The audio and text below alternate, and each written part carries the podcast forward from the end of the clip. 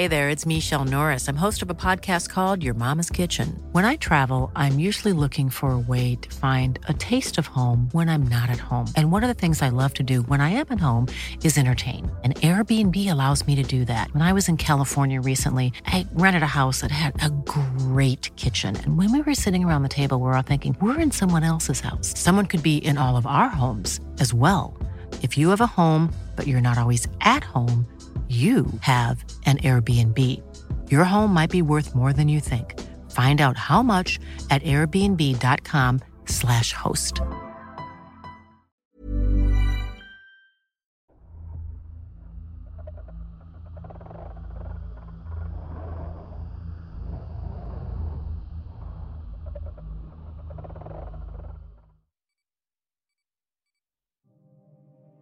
Historia basada en la experiencia de Paula Salamanca.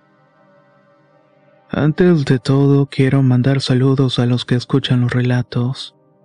Mi nombre es Paola y me gustaría compartir una situación, una que a mi ver va más allá de los límites de lo normal. Sucedió hace unos 17 años en el tiempo en el cual estaba embarazada. La persona que en aquellos años era mi suegra cree mucho en la Santa Muerte. Y según me contó mi ex esposo, ella tiene en su casa muchos de los muñecos que llaman troles y duendes. Les pone dulces y dinero a cambio de favores. Esto último nunca lo vi, pero cuando me dijo mi expareja no me pareció que estuviera mintiéndome. El caso es que ella en algunas ocasiones iba a visitarme a la casa. Lo más curioso es que siempre lo hacía durante la noche. Su excusa es que iba a vernos cómo estaba y cómo iba en el embarazo. En una de esas tantas visitas me preguntó si yo creía en los llamados nahuales. Le contesté que no y que se había escuchado historias de ellos, pero no había tenido la desgracia de verlos. La señora me contestó que ella sí creía en esas criaturas. Me aconsejó que si un día me topaba con uno de estos, nunca lo viera directamente al rostro y la ropa que llevara puesta me la tenía que voltear porque con eso se ahuyentaban. La verdad es que en ese momento no entendí por qué me estaba sacando ese tipo de pláticas. Pero bueno, tampoco se lo tomé a mal. Después de cambiar de tema y conversar un rato más, la señora se retiró y me comenzó a listar para dormir. En este punto me gustaría describir rápidamente el cuarto donde dormía. Mi recámara daba directamente a la calle. Ahí fue el espacio que me dieron mis padres para descansar en lo que mi ex y yo encontrábamos un lugar para vivir. El cuarto tenía una cortina azul cielo muy delgada, así que cada vez que alguien pasaba podía ver la silueta. A un lado de esta puerta estaba la barda principal para poder entrar a la casa y al patio, por lo que es un buen tramo hasta la barda de unos 10 metros más o menos.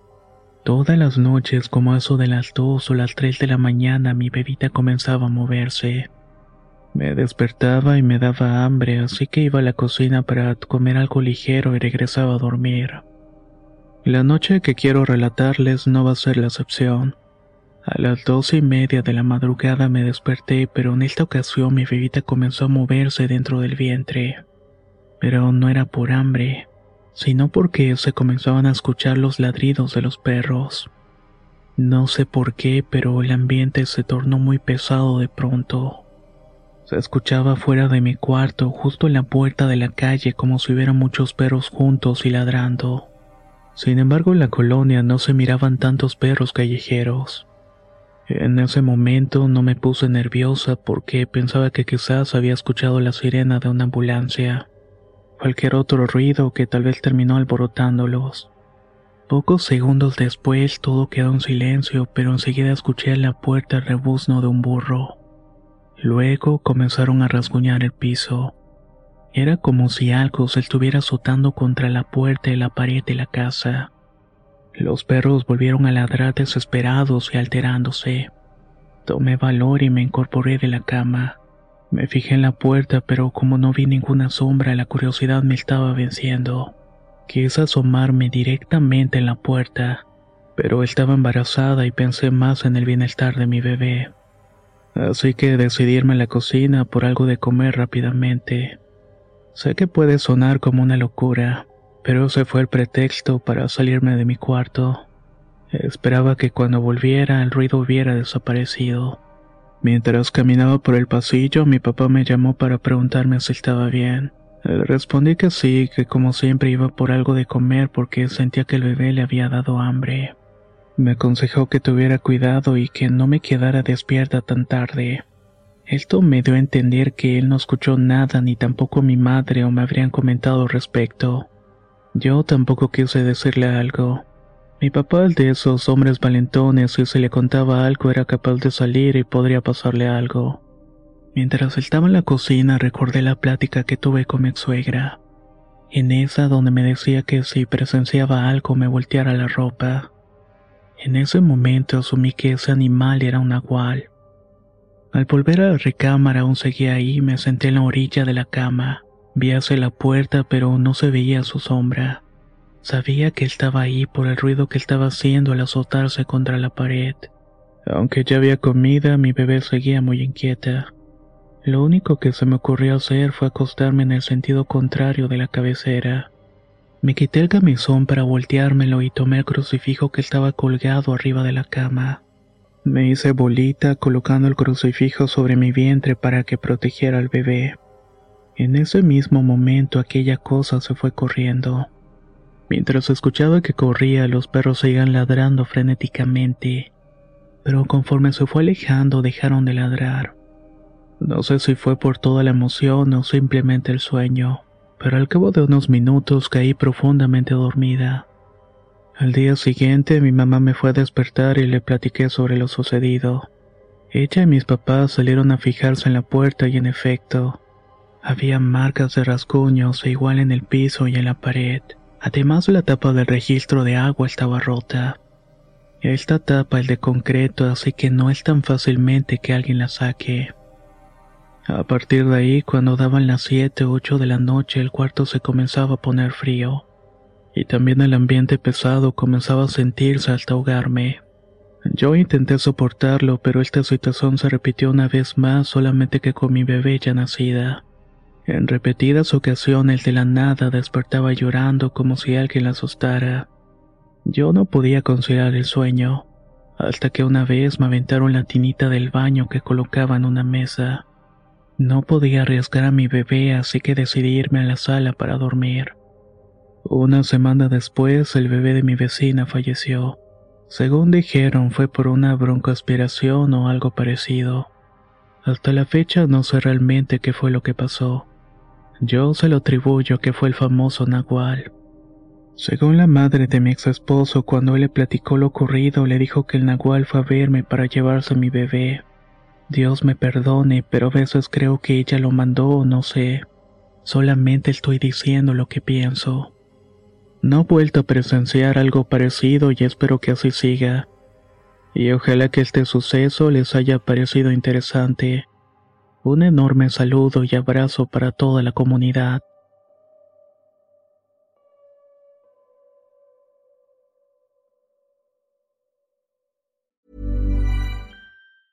Hiring for your small business? If you're not looking for professionals on LinkedIn, you're looking in the wrong place. That's like looking for your car keys in a fish tank. LinkedIn helps you hire professionals you can't find anywhere else, even those who aren't actively searching for a new job but might be open to the perfect role. In a given month, over 70% of LinkedIn users don't even visit other leading job sites. So start looking in the right place. With LinkedIn, you can hire professionals like a professional. Post your free job on linkedin.com slash people today. Ryan Reynolds here from Mint Mobile. With the price of just about everything going up during inflation, we thought we'd bring our prices down. So to help us, we brought in a reverse auctioneer, which is apparently a thing. Mint Mobile unlimited premium wireless. Ready to get 30, 30, bit to get 30, bit to get 20, 20, 20, bit to get 20, 20, bit to get 15, 15, 15, 15 just 15 bucks a month. So, Give it a try at mintmobile.com slash switch. $45 up front for 3 months plus taxes and fees. Promo rate for new customers for limited time. Unlimited more than 40 gigabytes per month slows. Full terms at mintmobile.com.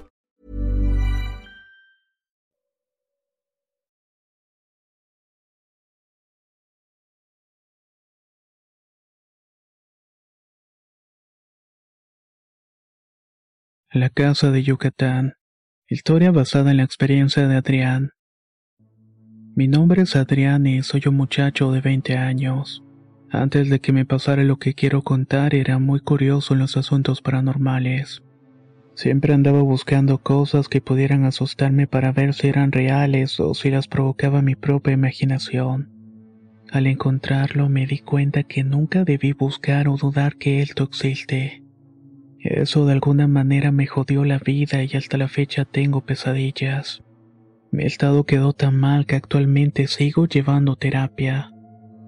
Tenía 17 años cuando esto ocurrió. Recuerdo que era un miércoles por la mañana. Estaba planeando ir a una casa abandonada donde según los ancianos de mi colonia, aseguraban que supuestamente estaba maldita. Decían que pasaban cosas muy aterradoras. Sinceramente ni mis amigos ni yo creíamos en eso, pero queríamos comprobarlo por cuenta propia. Nos pusimos de acuerdo para ir a las 12 de la noche. Todos llevábamos linternas y dos amigos más llevaban cámaras para ir grabando lo que pasaba. Íbamos camino a la casa, la cual por cierto queda algo retirada y en una zona muy solitaria cerca del monte. Al llegar frente a la casa nos dimos cuenta que era un lugar muy grande. Se trataba de una casa de dos pisos y a primera vista se notaba que fue hecha por gente de mucho dinero. En cuanto entramos al patio de enfrente sentimos que un frío muy profundo nos calaba los huesos. Era un frío no muy común para esas fechas en las cuales eran verano. El garage estaba muy sucio y manchado por la humedad. Además de eso, no había nada fuera de lo común. Después nos dirigimos a la puerta principal de la casa e intentamos abrirla. Pero estaba atorada, así que la empujamos fuerte y logramos entrar. Sin duda ese fue el peor error que pudimos cometer. Al meternos el frío aumentó demasiado. Parecía que estábamos bajo cero, pero no le tomamos mucha importancia. Seguramente era porque no se podía ventilar, pensamos. Caminamos hacia la sala y nos dimos cuenta que era una casa en pésimo estado. Los muebles estaban en las mismas condiciones, viejos y carcomidos. Fuimos hasta la cocina y había manchas negras en el suelo. Se trataba de las pisadas de unos pies descalzos que se desvanecieron al llegar al primer cuarto. En él había una cama muy deteriorada. Por encima también tenía unas manchas negras como si fuera algún líquido espeso. Nos salimos del cuarto para subir al segundo piso y para este punto frío ya nos estaba paralizando las extremidades. De todas maneras queríamos continuar viendo qué más encontrábamos. Cuando subimos las escaleras nos llegó un olor muy asqueroso, como si hubiera algún animal muerto o en descomposición. Por supuesto que pensamos que era algún gato o un perro callejero que había logrado entrar y se murió dentro de la casa. Sin embargo, cuando subimos nos dimos cuenta que estábamos equivocados. Entramos al primer cuarto y lo que vimos nos dejó perplejos y horrorizados. El lugar estaba lleno de animales en descomposición. Había varios perros, gatos y palomas. Era muy obvio que no murieron de manera natural. Los cadáveres tenían abierto el pecho y los habían vaciado por dentro. Nos dio mucho asco ver este escenario tan grotesco. Tengo que admitir que vomité ahí mismo. Mis amigos me jalaron para cerrar esa puerta y revisar el siguiente cuarto. No pudimos abrirlo porque estaba cerrado por dentro. Se nos hizo raro porque esa casa tenía años abandonada. Intentamos derribarla y abrirla a la fuerza y ya lo estábamos consiguiendo cuando de pronto escuchamos unos ruidos que venían del interior. Pensamos que tal vez había dentro un animal encerrado. Seguimos pateando la puerta hasta que finalmente la abrimos. La imagen que se presentó ante nosotros me sigue dando pesadillas. Ahí frente a nosotros había una mujer mayor como de unos 50 años. Estaba masticando algo que parecía ser carne cruda. Ninguno pudo moverse al verla y ella volteó hacia nosotros. Se nos congeló la sangre cuando vimos que tenía un machete en una de las manos. Como alcanzada por un rayo, se levantó del piso y corrió hacia nosotros. En ese momento salimos corriendo de ahí lo más rápido posible. Solo podíamos escuchar cómo corría azotando los talones contra el piso. Bajamos rápidamente las escaleras, pero uno de mis amigos se tropezó y al levantarse no podía apoyar el pie. Entre otro amigo y yo lo tuvimos que cargar para salir de la casa. Cuando estábamos ya en la calle seguimos corriendo sin detenernos. Parecía que ninguna distancia era suficiente para escapar de esta maldita. Me acuerdo que volteé y vi a la señora parada en la reja de la entrada con una sonrisa burlona. Enseñaba los dientes llenos de sangre por la carne que había estado comiendo. Caminamos hasta llegar a las primeras casas, pero ninguno de nosotros decía nada. Cada quien se fue así, de hecho nos dejamos de hablar por varios días. Luego de una semana y media aproximadamente volvimos a vernos. Le fuimos a contar a un viejito que estaba en mi calle lo que había pasado. Él nos regañó muy severamente diciendo que no nos debíamos acercar ahí, ya que ese lugar estaba poseído por el espíritu de una mujer. Esa mujer que habíamos visto ya no existe, pero sigue en este plano y es celosa de su territorio. Creo que tuvimos mucha suerte de salir vivos de ese lugar. Les juro que hasta la fecha este es el peor día de mi vida. Dudo que pueda olvidarlo tan fácilmente.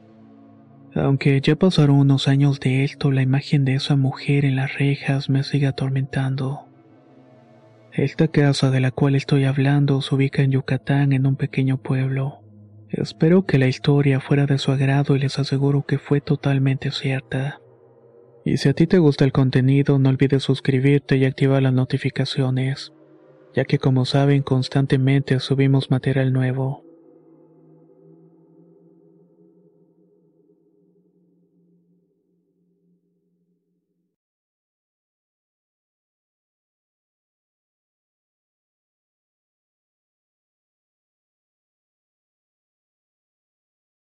La cigüeña. Historia basada en la experiencia de Juan de Dios. Salomé y yo llevábamos más de cuatro años casados. He de admitir que al principio pensé que sería la mejor decisión que había tomado en mis 23 años de vida. Sin embargo, con el tiempo las cosas no salieron como lo esperaba. En primer lugar, porque sus padres nunca me aceptaron como parte de su familia. Esto me llevó a robarme a Salomé para llevármela a mi pueblo natal.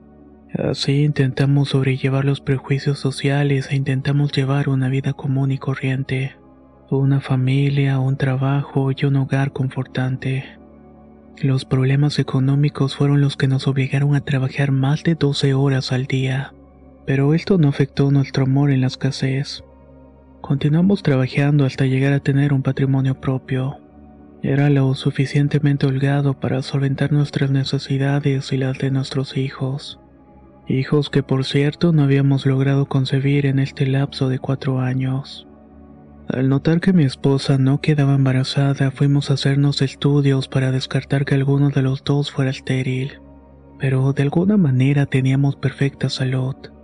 A pesar de eso, por alguna razón que desconozco, no podíamos tener un bebé. Esto nos comenzó a llevar a pelearnos. En nuestra mente se clavó la idea de un hijo una hija era ideal para salvar el matrimonio. De hecho, los hijos era lo único que nos faltaba para nuestro hogar tan anhelado. Las cosas no iban mejorando y empecé a hundirme poco a poco en la bebida. En una ocasión, estando muy borracho, le supliqué al cielo por un hijo varón. Juré que lo cuidaría y criaría con todo el cariño del mundo. El niño sería la consumación del amor que Salomé y yo sentíamos el uno por el otro. Aún así, las cosas no salieron como lo esperaba. Los meses pasaron y mi esposa seguía sin preñarse. Estaba desesperado, cansado y harto de rogarle al cielo que me escuchara. Así que mis ojos se inclinaron hacia el otro lado. Bajo los efectos del alcohol hice promesas que hasta la fecha no recuerdo con exactitud. Sin embargo, no tengo ninguna duda que mis súplicas fueron escuchadas por seres desconocidos. Sombras del más allá que me dieron eso que tanto había pedido. Un viernes 16 de enero, cuando la luz de la luna apenas se veía entre el cielo nublado por las nubes grises, en la ventana había un pájaro de cuerpo abultado. Era una cigüeña, pero de color negro. Estuvo tocando el vidrio de nuestro cuarto y luego se marchó. Estoy seguro que eso fue el inicio de nuestra pesadilla. Un mes después de que desapareció este animal, mi esposa se dio cuenta que estaba embarazada. No volví a ver este animal hasta que nueve meses después nació nuestro hijo. La misma noche que regresábamos del hospital a la casa, la cigüeña negra volvió a aparecerse en la ventana.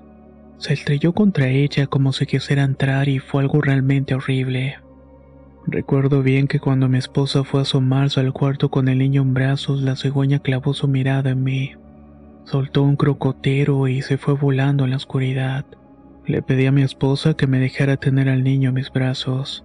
En el fondo yo sabía muy bien lo que esto significaba. Cuando recosté el bebé en la cuna lo vi como el más hermoso del mundo. Mi esposa Salomé estaba muy orgullosa y feliz. Le juro que el bebé era idéntico a mí.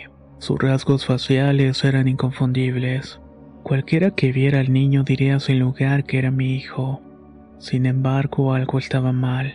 Algo había mal con él y lo noté cuando mi esposa me dijo, Qué bonita está la niña, ¿verdad? Tiene la piel tan suave y blanca. Se parece un montón a mí, ¿no crees? Volté a ver a mi esposa muy extrañado y le respondí, Niña, pero si es un varoncito, y además está piñonado como yo. Este niño es mío y lo pedí y aquí está. Mi esposa comenzó a carcajearse y con confianza dijo que era una niña, que ese tipo de cosas no se pueden dudar. No podía entender lo que estaba pasando, pero no quería más pleitos entre nosotros. A lo mejor todo el trabajo del parto la había dejado confundida. La amaba y Salomé era el amor de mi vida y tenemos una criatura y eso era lo más importante. Al menos eso fue lo que creí en ese momento. Me gustaría decir que todo se hizo felicidad, pero fue todo lo contrario. Miguel, como yo le puse al niño, y Leticia, como le decía a ella, fue el motivo de las peores discusiones. El niño o la niña robaba demasiado nuestra atención. Para mí era una adicción estar junto a él y sostenerlo y atenderlo como si no existiera nada más. Mi esposa por su lado estaba igual que yo. Por eso decidimos dividirnos los días de la semana para que cada uno pasara más tiempo con él. Inevitablemente mi mujer dejó de notar mi presencia. Yo perdí mi trabajo en cuestión de semanas. Los días que no pasaba con Miguel prefería pasármela borracho. Y lo peor es que mi esposa fue cayendo en el mismo vicio que yo. Nuestra familia fue cayendo en el caos y mi esposa y yo dejamos de amarnos. Cuando se cumplió el primer año desde que llegó el bebé a nuestras vidas, la situación se fue poniendo más misteriosa. Las primeras palabras que comenzaron a decir el bebé fueron papá mata mamá. Obviamente no lo decía tan perfectamente, pero sí daba a entender que eso estaba diciendo. Lo decía por las noches cuando me tocaba levantarme para darle la mamila. Esto lo repetía con insistencia. Esos balbuceos me parecían aterradores y al mismo tiempo se me metían en la cabeza. Era como una tonada de una canción demoníaca. Hasta una mañana mientras me tomaba el café que mi esposa me había preparado no podía dejar de ver su cuerpo paseándose por la cocina. La sangre me hervía por dentro y se me iba directamente a la cabeza. Tuve que resistirme mucho para no irme encima y apretarle el cuello. No pude más con ese terrible impulso y me levanté para gritarle que estaba harto de ella. No sé en qué momento puse mi mano sobre el cuello y estuve a punto de dañarla. En ese instante vi que el bebé gateaba por la cocina y se sentó junto a nosotros. Se puso a aplaudir como si estuviera contento. No creo poder olvidar sus ojos brillantes y redondos complacido de vernos así.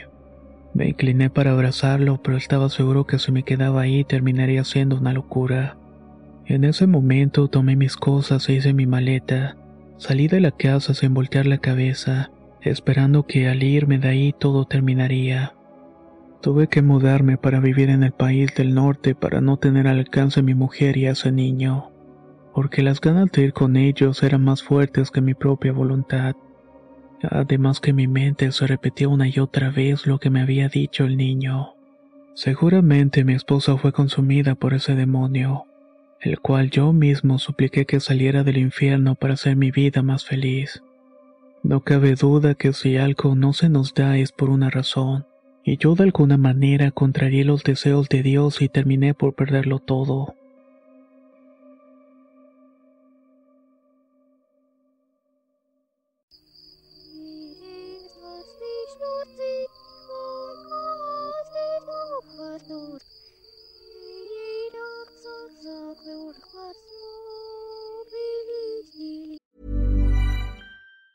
If you thought the only way to get a more defined jawline with natural looking results was through surgery, think again. Juvederm Volux XC is a non surgical injectable gel filler that improves moderate to severe loss of jawline definition and can help you achieve natural looking results with little downtime. Even better, this improved definition lasts up to one year with optimal treatment. No maintenance required. Improve jawline definition for a smooth, sculpted look with Juvederm Volux XC. For important safety information and to find a licensed specialist, visit juvederm.com. That's J U V E D E R M.com. Not for people with severe allergic reactions, allergies to lidocaine, or the proteins used in Juvederm. Common side effects include injection site redness, swelling, pain, tenderness, firmness, lumps, bumps, bruising, discoloration, or itching. There's a risk of unintentional injection into a blood vessel, which can cause vision abnormalities, blindness, stroke, temporary scabs, or scarring. Talk to a licensed specialist to find out if it's right for you. Even when we're on a budget, we still deserve nice things. Quince is a place to scoop up stunning high end goods for 50 to 80% less than similar brands. They have buttery soft cashmere sweaters starting at $50, luxurious Italian leather bags, and so much more. Plus, Quince only works with factories that use safe, ethical, and responsible manufacturing. Get the high-end goods you'll love without the high price tag with Quince. Go to quince.com/style for free shipping and 365 day returns.